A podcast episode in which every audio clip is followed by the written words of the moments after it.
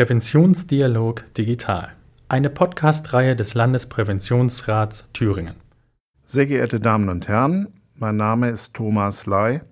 Ich bin Leiter der Geschäftsstelle des Landespräventionsrates in Thüringen. Mein heutiger Gast im Aufnahmestudio der Thüringer Landesmedienanstalt ist Professor Dr. Ferdinand Sutterlütti. Wir werden gleich über Gewalt in der Familie sprechen. Mein Gesprächspartner ist Professor für Familien- und Jugendsoziologie an der Goethe-Universität Frankfurt am Main und zugleich kommissarischer Leiter des renommierten Instituts für Sozialforschung, dessen Geschichte eng verbunden ist mit so großen Namen wie Max Horkheimer, Theodor W. Adorno, Walter Benjamin, Erich Fromm oder Herbert Marcuse.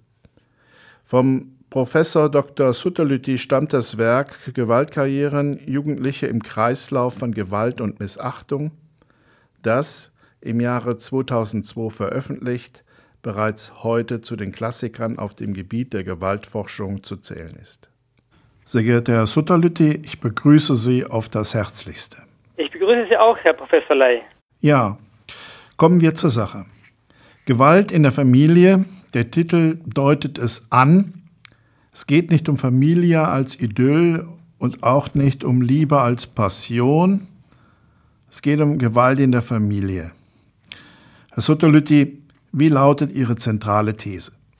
Wenn Sie gestatten, Herr Ley, würde ich gerne ein bisschen ausholen und zunächst einmal feststellen, dass es in westlichen Gesellschaften keine andere gesellschaftliche Sphäre gibt, die eine so starke Gewaltbelastung aufweist wie die Familie. Ähm, besonders für Frauen und Kinder ist Familie in der Tat ein ziemlich gefährlicher Ort, um es mal so auszudrücken. Und ich finde, das ist in gewisser Weise ein großes Rätsel, weil doch Gewalt seit äh, vielen Jahrzehnten jetzt gesellschaftlich weitgehend geächtet wird und auch rechtlich sanktioniert wird.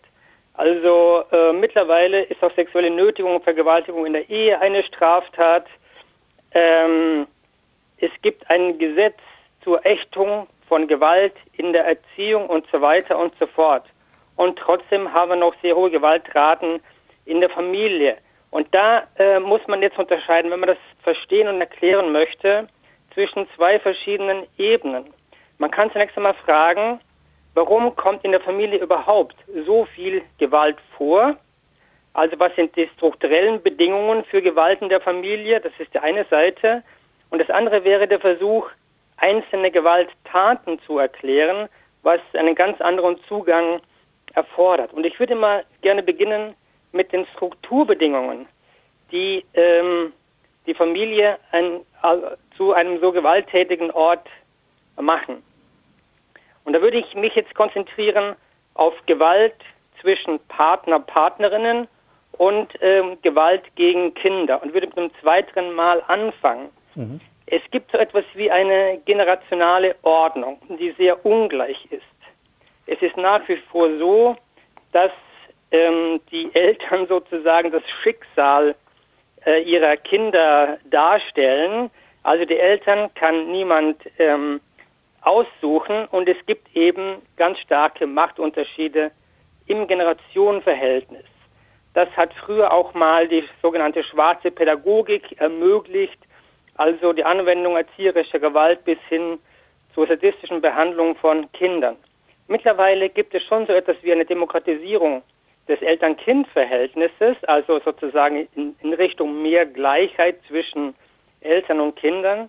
Trotzdem gibt es aber noch so etwas wie das elterliche Sorgerecht. Teilweise gewiss zu Recht, aber das Sorgerecht drückt auch aus, dass die Eltern der letzten Instanz bei allen Entscheidungen sind, die das Kind unmittelbar betreffen. Und ich habe das mal am Aufsatz genannt, die No-Exit-Abhängigkeit des Kindes. Also es gibt keine Möglichkeit des Kindes sozusagen aus der Familie auszusteigen. Und das wird auch noch rechtlich gestützt. Ich nenne das den Familialismus des Rechts. Also ähm, die Familie ist rechtlich geschützt ganz gewiss teilweise auch völlig legitimerweise. Es gibt auch so etwas wie ein Abwehrrecht gegen illegitime Eingriffe des Staates in die Familie. Allerdings setzt das Recht voraus oder geht davon aus, dass eine bestimmte Familienkonstellation, nämlich die bestehend aus Vater, Mutter und Kind, in allen Fällen das Beste für das Kind ist. Und das kann auch dazu führen, dass Gerichtsurteile gefällt werden vor Familiengerichten, die ähm, eine Beziehung, eine missbräuchliche oder gewalttätige Beziehung verlängern zwischen Eltern und Kindern oder auch sogar neu äh, aufbauen. Und diese generationale Ordnung, diese extreme Ungleichheit im, in der Machtbeziehung zwischen Eltern und Kindern ist eben eine strukturelle Voraussetzung für Gewalt gegen Kinder. Und nicht nur für einzelne Gewalttaten, sondern auch dafür, dass die Kinder oft so lange diesem Gewaltverhältnis innerhalb der Familie ausgesetzt sind. Nun komme ich kurz zu sprechen auf Gewalt in der Paarbeziehung. Auch dort gibt es etwas wie eine strukturelle Ordnung, ähm, die althergebracht ist und auch mit einer mentalen Vorstellung verbunden ist, die davon ausgeht, dass der Mann sozusagen den machtvollen Part in der Paarbeziehung ähm, darstellt. Also diese Geschlechterordnung kann indirekt auch Gewalt hervorbringen, insofern als besonders Männer der Auffassung sind, sie hätten ein Anrecht auf zwei Körper, wie das äh, Margit Brückner einmal ausgedrückt hat. Und diese Idee, dass der eine den, einen Anspruch auf den Körper des anderen hätte, das kann bis zum intimen Terrorismus gehen, wie das Michael Johnson einmal ausgedrückt hat. Und diese Aufrechterhaltung männlicher Hegemonie, männlicher Überlegenheit ist ein ganz wesentlicher Grund dafür, warum äh, es so viel Gewalt zwischen äh, Partnern und Partnerinnen in unserer Gesellschaft nach wie vor gibt. Vielleicht nur als kleine Randbemerkung, es tauchen jetzt vermehrt auch Daten auf, die besagen, dass Gewalt von Frauen gegen Männern in der Familie gar nicht so selten ist, wie man das vielleicht annehmen würde. Es gab schon in den 70er Jahren äh, eine Diagnose von Susan K. Steinmetz zum sogenannten Battered Husband Syndrome. Da ging es darum, dass Männer von ihren Frauen geschlagen werden. Teilweise mag die Gewalt von Frauen gegen den Männern auch Abwehrgewalt oder Gegengewalt sein, aber es kommt nicht so selten vor, dass auch die Frau einen Mann angreift. Und besonders das ist sehr schambesetzt. Diese Männer, die das Opfer der Gewalt ihrer Frauen oder Partnerinnen werden, ähm, holen deswegen auch nie Hilfe. Deswegen habe ich einmal in einem Aufsatz von einer doppelten Viktimisierung, also einer doppelten Opferwerdung von Männern gesprochen, weil es so schambesetzt ist, von der eigenen Frau oder der eigenen Partnerin geschlagen zu werden und diese Männer sind meistens alleine und machen keine Anzeige und so weiter. Das als Randbemerkung. Ich möchte auf gar keinen Fall Gewalt gegen Frauen, Gewalt gegen Männer gegeneinander ausspielen, das sozusagen in diesem Sinne ja. einen Geschlechterkampf führen. Es gehört nur zur Wahrheit dazu, dass auch Gewalt von Frauen gegen Männer gar nicht so selten ist, wie man das vielleicht annehmen würde. Herr Sottalüti, wenn man das Grundgesetz nimmt, dann steht die Familie unter einem besonderen rechtlichen Schutz. Die Familie, so könnte man sagen, ist ein Schutzraum. Was meint Ihre These von der Familie als strukturellem Ort von Gewalt?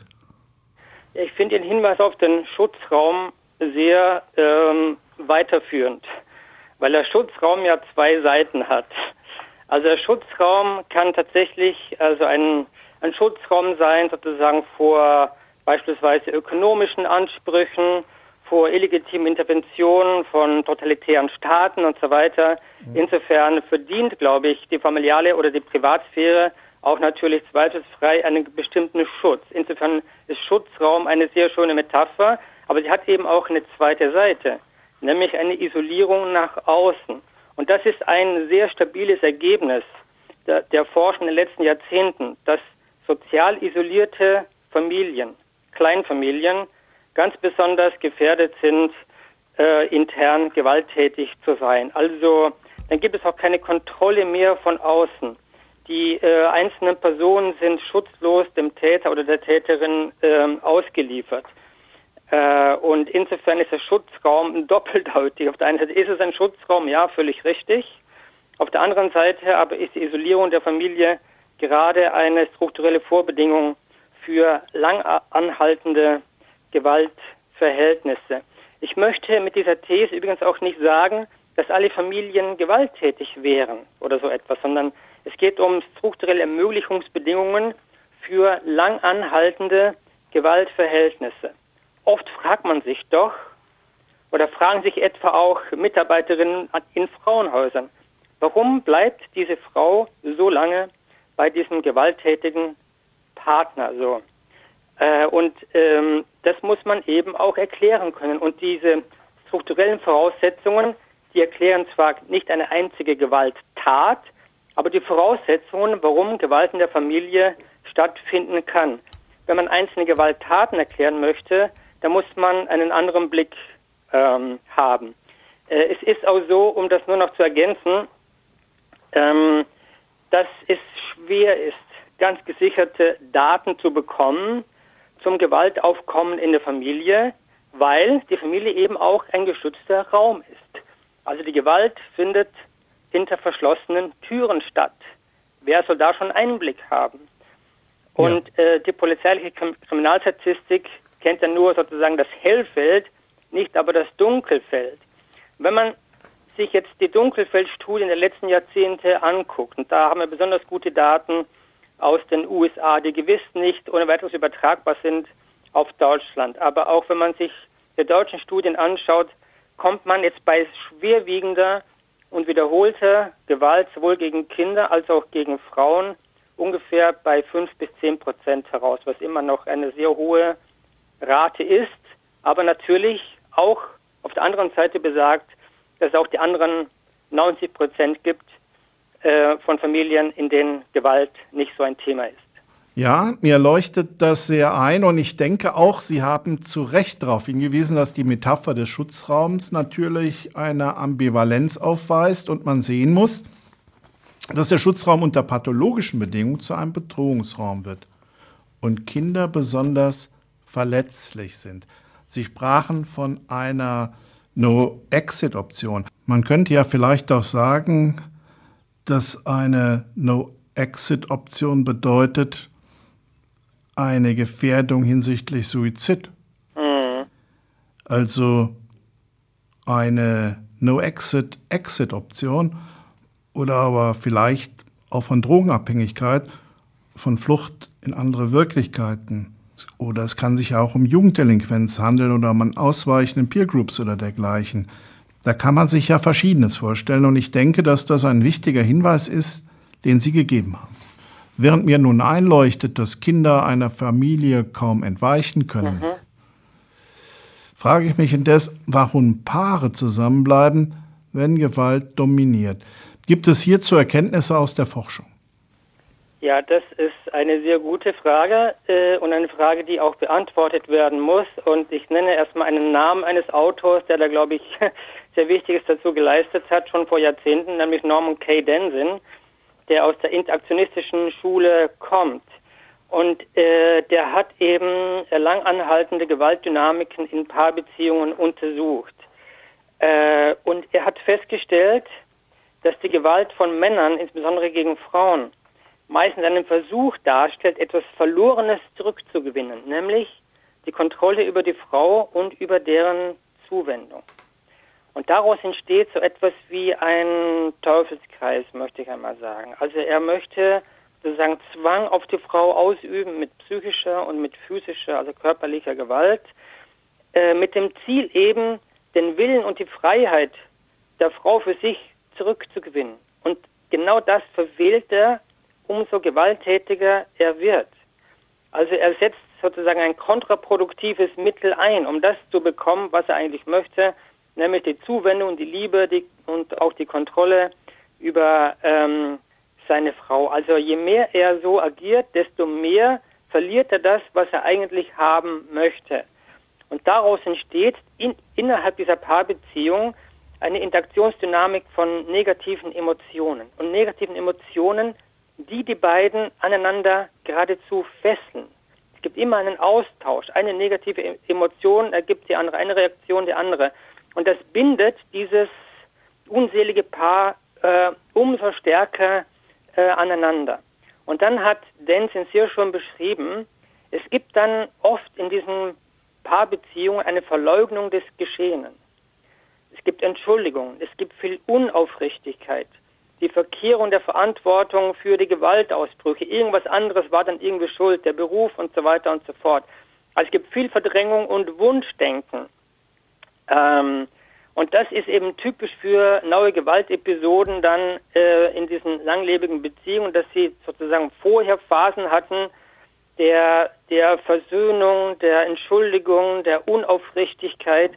Und er beschreibt das so, der Densin, dass es zwischen Partner und Partnerin so etwas wie einen fatalen Glauben gibt, nämlich dass die Gewalt irgendwie doch irre, irreal in ihrer Beziehung ist und nicht wiederkehren wird. Und dieser fatale Glaube, verlängert eben diese, diese ähm, Beziehungen. Und hinzu kommt, und das weiß ich auch aus amerikanischen Studien, die, äh, die gezeigt haben, etwa die Studien von Sally Lloyd und Beth Emery, die haben gezeigt, dass die Frau ähm, die Gewalt des Mannes oft als einen Liebesbeweis sogar versteht. Der ist so eifersüchtig, weil er mich doch so mag und so liebt. Also, und das ist wiederum verbunden mit ähm, Vorstellungen einer romantischen Beziehung. Also er schlägt mich jetzt nur, er erniedrigt mich jetzt nur, weil er doch so zu mir steht und ähm, und äh, und so in und mich dermaßen liebt, dass er zur Gewalt greift, wenn er glaubt, mich zu verlieren. Und diese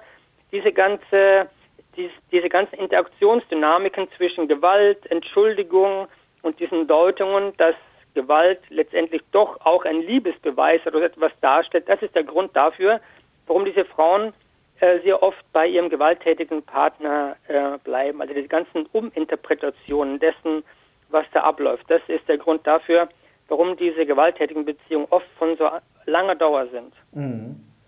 Unabhängig davon gibt es natürlich auch Abhängigkeit durch gemeinsame Kinder, ökonomische Abhängigkeit, das spielt auch eine Rolle.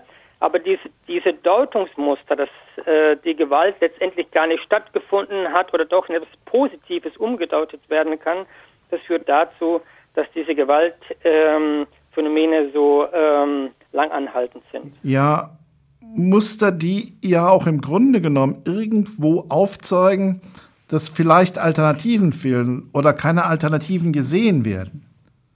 Haben Sie Erkenntnisse aus der Forschung, zu den Sozialisationsbedingungen der Partner in Gewaltbeziehungen, die dann zusammenkommen und das auch aushalten.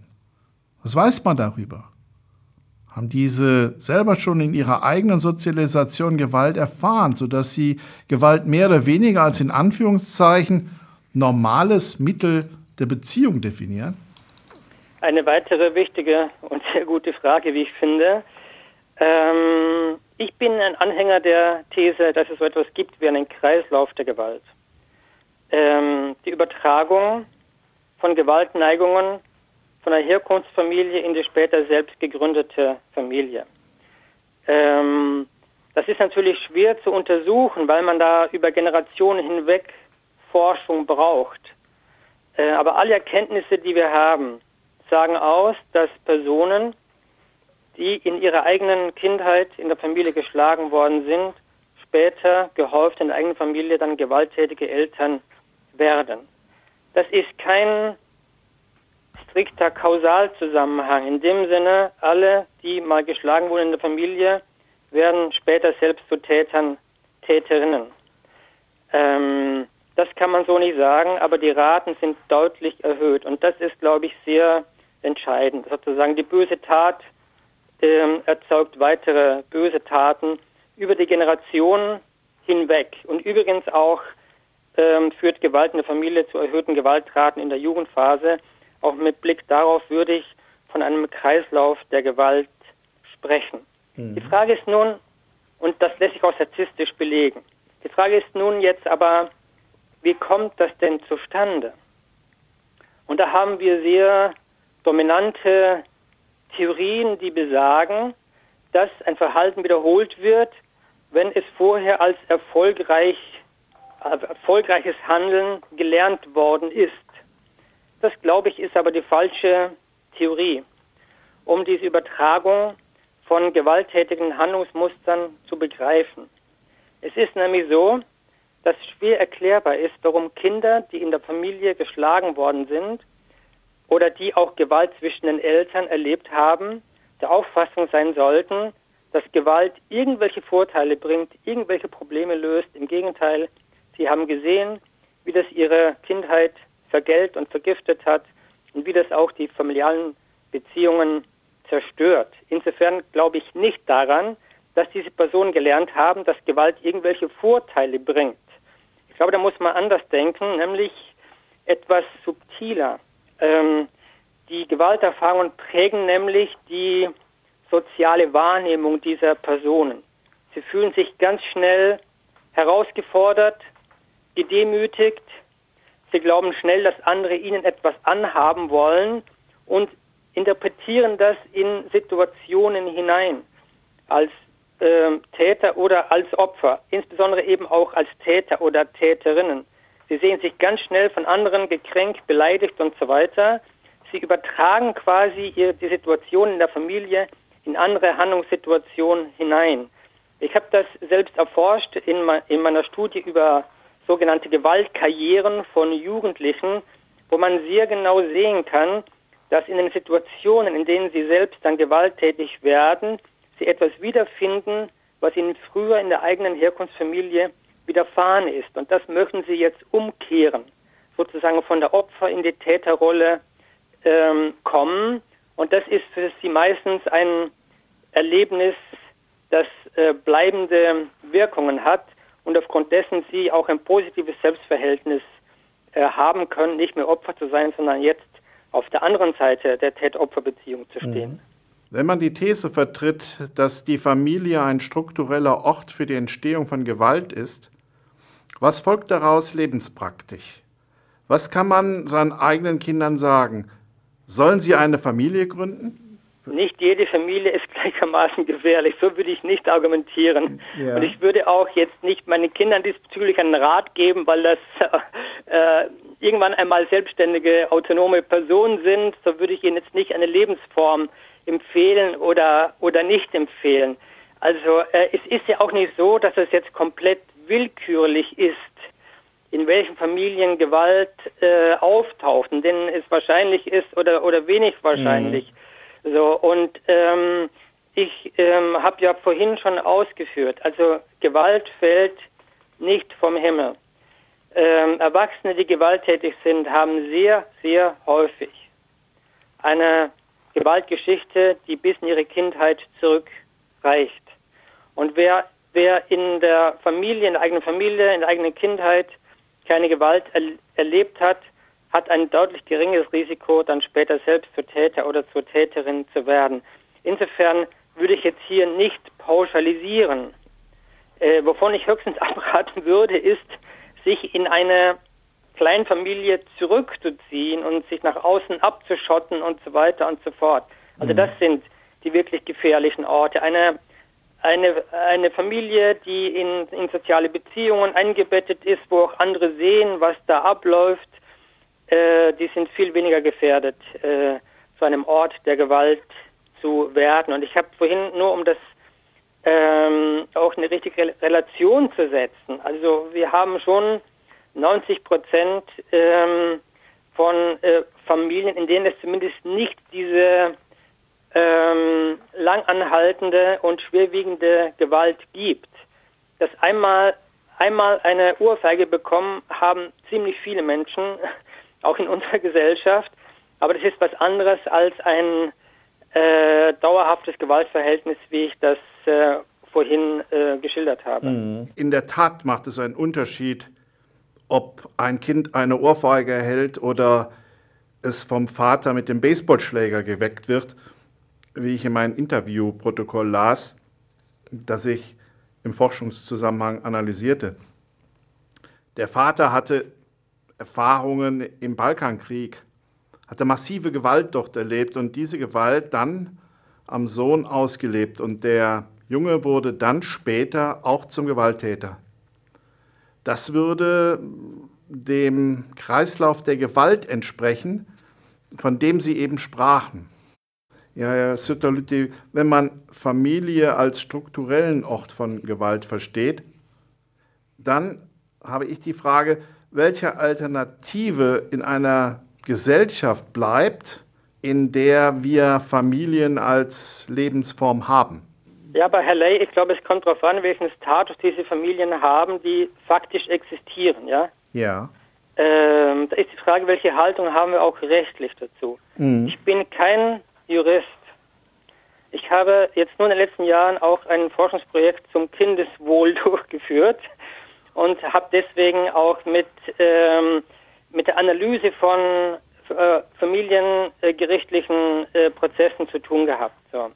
Und da fällt schon sehr stark auf, dass das Recht davon ausgeht, dass ein, ein bestimmtes Familienmodell yeah. für alle Kinder gleichermaßen das Beste ist, nämlich das sogenannte triadische Modell Vater, Mutter und Kind.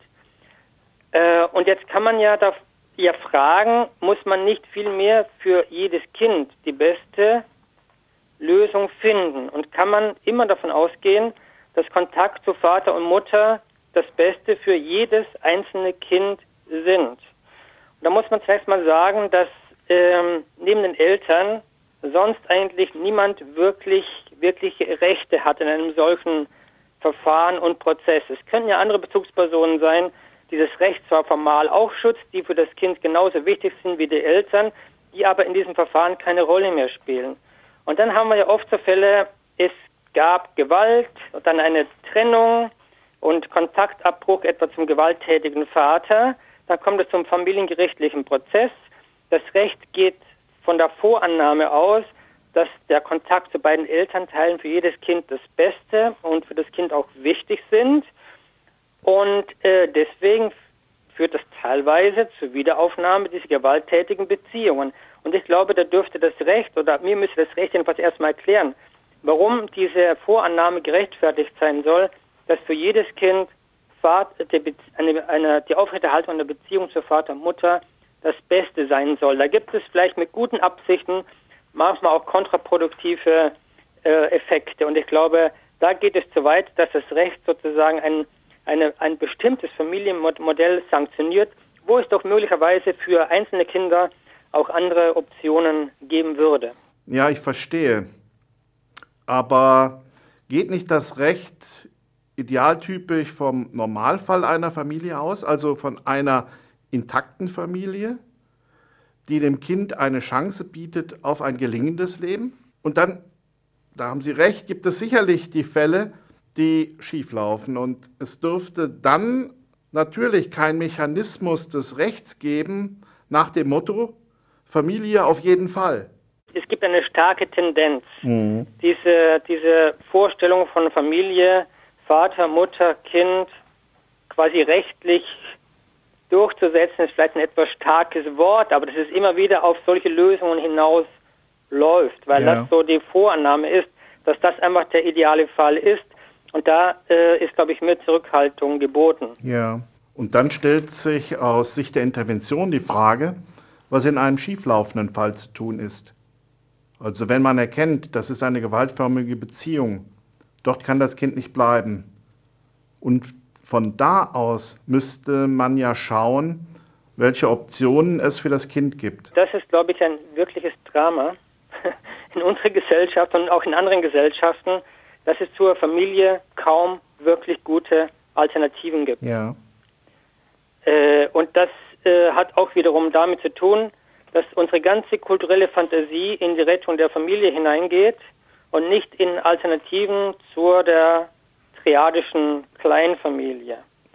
So, es gibt, es gibt wenig Versuche, äh, wirklich gute Lebensbedingungen für Kinder außerhalb der Familie zu ermöglichen. Gibt es erfolgsversprechende Versuche? Haben Sie Erkenntnisse dazu? Gehen wir mal in, in die USA. Da gibt es zum Beispiel ähm, in, der, ähm, in der schwarzen Community gibt es Modelle, von Mehrgenerationen-Haushalten. Ja. Wo die Großmütter eine ganz große Rolle spielen, wo das gerade nicht Vater, Mutter, Kind sind, sondern das Auf Aufwachsen in, in einem etwas erweiterten Verband. So, und davon können Kinder ganz gewiss äh, profitieren.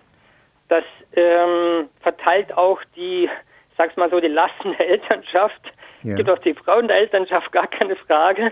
Aber sozusagen die Lasten der Elternschaft werden dadurch auch tendenziell auf mehr Schultern ähm, verteilt. So, äh, diese Modelle sind ja alle lebbar.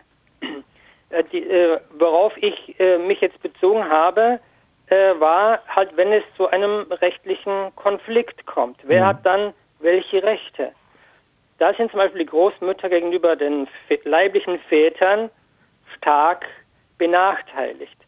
Oder nehmen Sie mal als Beispiel ähm, ein lesbisches Paar, dann gibt es auch einen leiblichen Vater, das lesbische Paar trennt sich, zieht in verschiedene Städte und dann kommt es natürlich schon darauf an, wer welche Rechte ähm, hat, also wer überhaupt ähm, relevant ist vor Familiengerichten. Und da gibt es eben eine starke Tendenz, ähm, die leiblichen Eltern ähm, vor den sozialen Eltern zu berücksichtigen.